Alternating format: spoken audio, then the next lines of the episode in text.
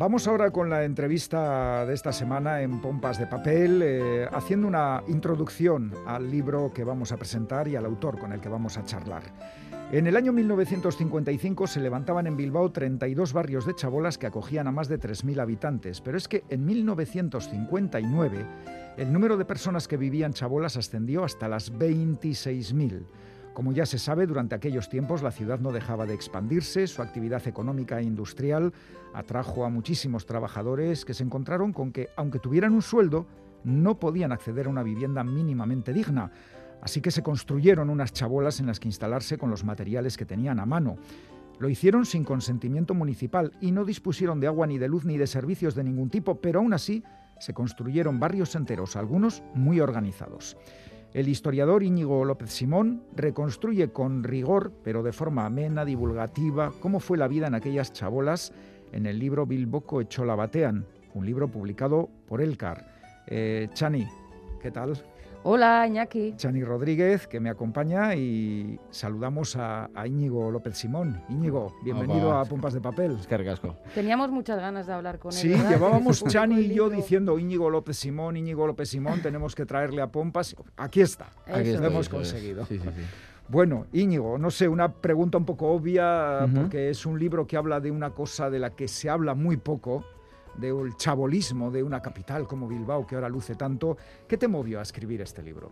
Bueno, de las chabolas cada vez habla más, ¿no? No solo, evidentemente, no solo por el libro que he publicado yo en euskera, sino porque porque también en el último año se ha publicado otro cómic que trata el mismo tema y bueno, pues es un tema que parece que está un poco candente en los últimos Las casitas de hojalata. Casitas de hojalata, eso es.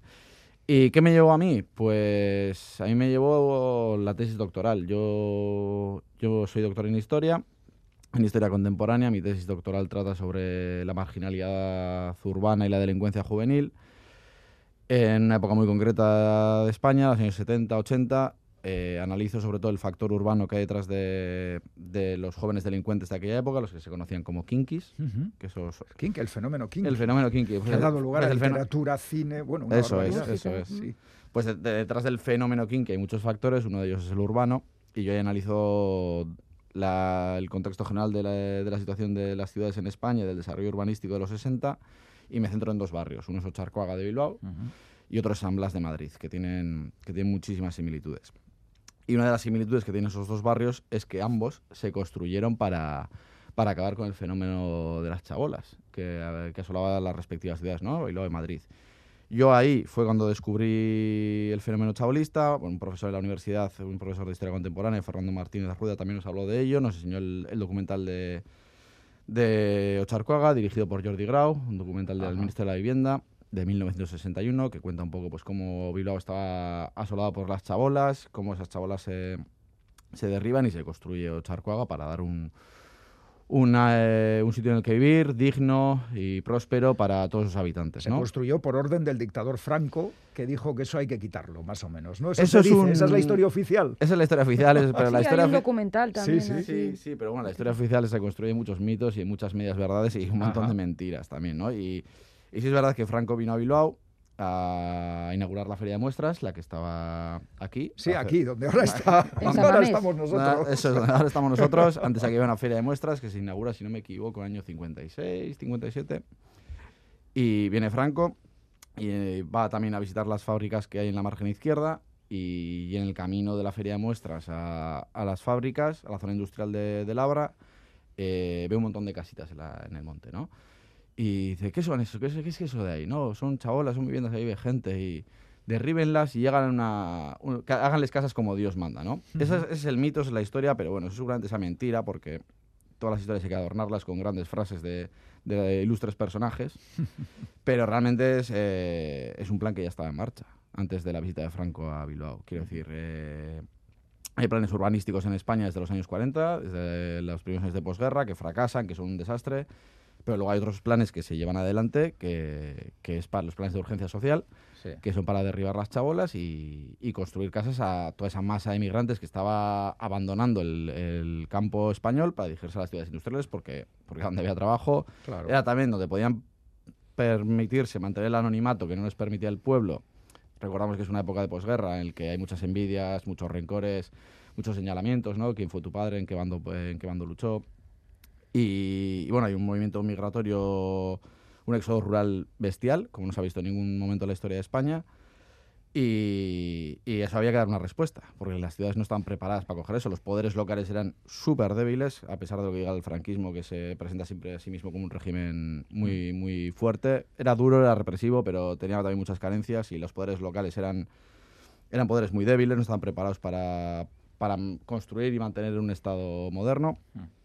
Y, y se llevan a cabo eso, diferentes iniciativas urbanísticas, los planes de urgencia social que ya estaban en marcha mucho antes de esa visita de Franco a Bilbao y de esa supuesta frase Sí. rimbombante de Franco Esa de- en- de- dentro de una limusina Ha- observando las... haga- háganles casas dignas a como esta Dios gente. manda. sí, Como Dios manda. Como Dios manda, que no supuesto. sé, sí, sí, sí. Como se hacían las cosas. Eso es. Bueno, es, aca- es, eh, un trabajo académico, ya estamos escuchando el rigor con el que habla Íñigo, así que sabemos, imaginamos que para escribir este ensayo habrás movido muchos papeles, muchas fotografías, archivos.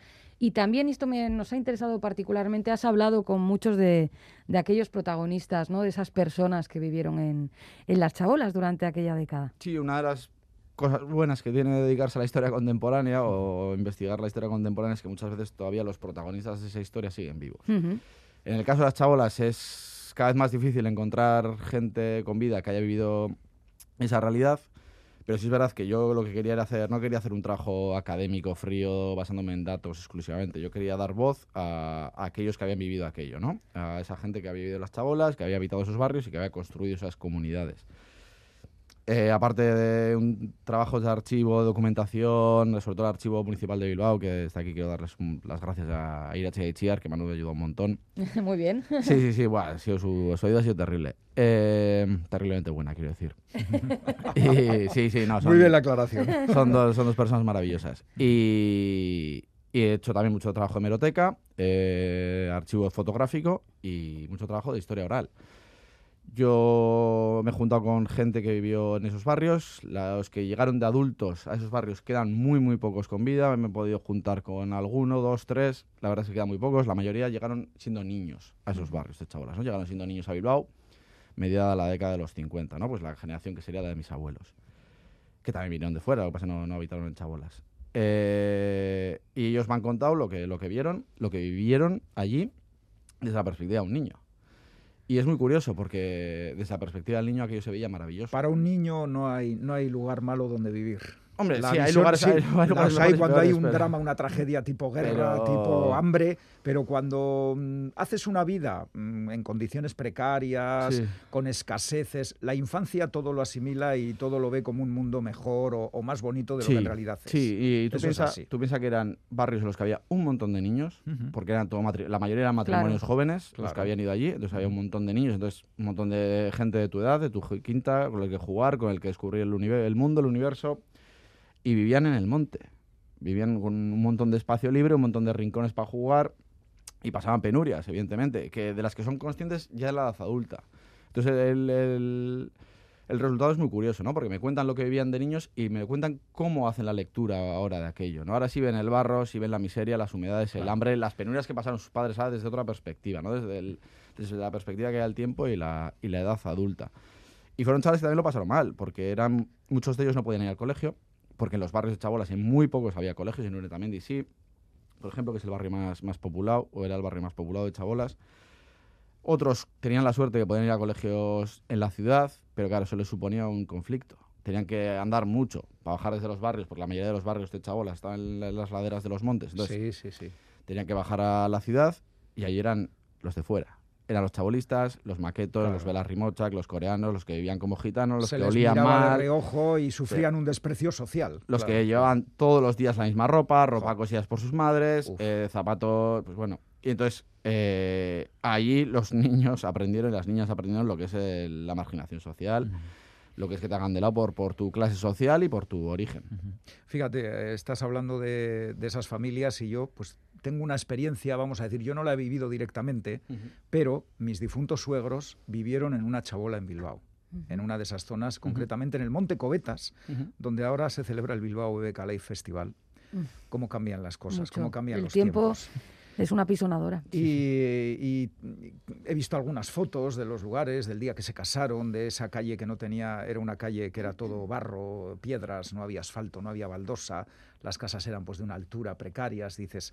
Y, y, vivieron así y a su manera, pues cuando ya en la madurez y hasta el final de sus vidas, pues bueno, su vida fue más o menos normal pero venían de donde venían, de un pueblo de Palencia y vinieron a Bilbao en busca pues, de lo que venían todos, de una vida mejor. Sí, y aquí reproducían además eh, las costumbres ¿no? de, los lugares de los que procedían. Sí, daros cuenta de la de casas que hay, la casa extremeña, la casa, eh, Andalucía, la casa Andalucía sí, gallego, el, hogar gallego, o sea, cada uno se trae las raíces y el Bueno, aquí al lado tenemos un, un barrio que se le sigue llamando el barrio de los gallegos.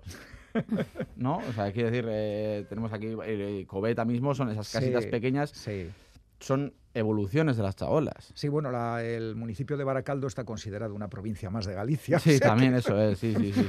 vamos, que es que son eh, la presencia de esa gente fue vital para el desarrollo de Euskadi y eso y, de, y, de, los lugares a los que fueron, eso es evidente. hablabas de Uretamendi, que, como, y que parece que fue el barrio más paradigmático. ¿Por qué? Por dos, bueno, por varias razones, ¿no? Una es por el tipo de construcción, son estas chabolas de eso, eh, de un único piso, de madera, cuatro paredes, tejado de tela asfáltica. Eh, son, cuando pensamos en una chabola, el tipo de chabola que nos viene a la cabeza es, eh, es el de Uretamendi. Tenemos otro tipo de chabolas, que son las de aquí, las que os digo yo, el barrio de los gallegos, Masustegui. Eso también eran chabolas, o también se consideraba barrio de chabolas, pero en casas de piedra.